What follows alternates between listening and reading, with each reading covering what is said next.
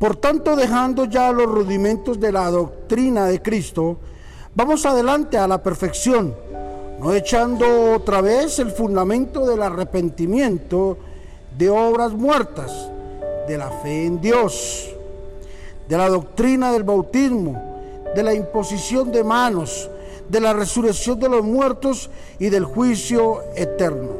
Hebreos capítulo número 6, versículo 1 y 2 en este día hablaremos sobre el poder de su diestra.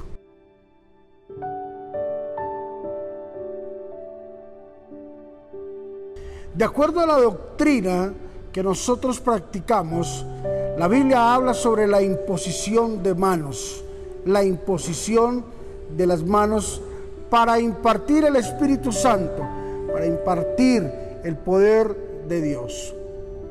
No podemos dudar y nosotros como cristianos, como hijos de Dios, como creyentes, creemos en la imposición de las manos. ¿Por qué? Porque Jesús lo hizo. La Biblia habla en el Nuevo Testamento, en los cuatro evangelios, que Jesús imponía las manos sobre las personas, ponía la mano sobre los que estaban enfermos y se sanaban colocaba sus manos sobre los que estaban presos en una cárcel por espíritus inmundos y quedaban libres. Colocaba sus manos sobre la gente y la gente era libre. La imposición de manos. La Biblia habla también sobre las manos de Dios. Dice que de sus manos salía un resplandor, un resplandor de luz y de sus manos brillaban y sus manos impartían grandes bendiciones para el hombre. No podemos dudar de que la imposición de manos es una de nuestras doctrinas más importantes. También tenemos que tener presentes de que eh, las manos de Jesucristo están de continuo abiertas para que nosotros recibamos la bendición de Dios Todopoderoso. Las manos que fueron atravesadas allí en la cruz del Calvario, atravesada por esos puntillas, por esos clavos, hoy están a disposición de nosotros. Y Dios tiene toda la disposición para imponer sus manos sobre nuestra vida y que nuestra vida tome otro rumbo.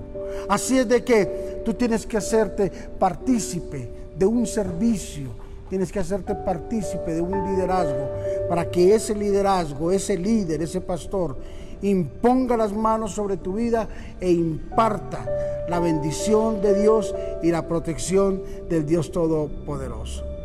Padre, gracias en esta hora por todos mis hermanos, mis amigos, mis colegas, Señor, por los que creemos en la doctrina de la imposición de las manos, Señor. Hoy, Señor, afirmamos y creemos, Señor, que cuando un hombre ungido coloca sus manos a impartir una bendición, nosotros la recibimos. Por eso te agradecemos y te damos muchísimas gracias por bendecirnos. Gracias Señor porque tú colocas tus manos en nuestro espíritu y somos bendecidos de una forma maravillosa Señor. Gracias Espíritu de Dios por darnos esa libertad y por darnos ese poder tan glorioso tan maravilloso para nuestras vidas. Te bendecimos en el nombre de Jesús. Amén y amén. La imposición de manos es una de las cosas más gloriosas.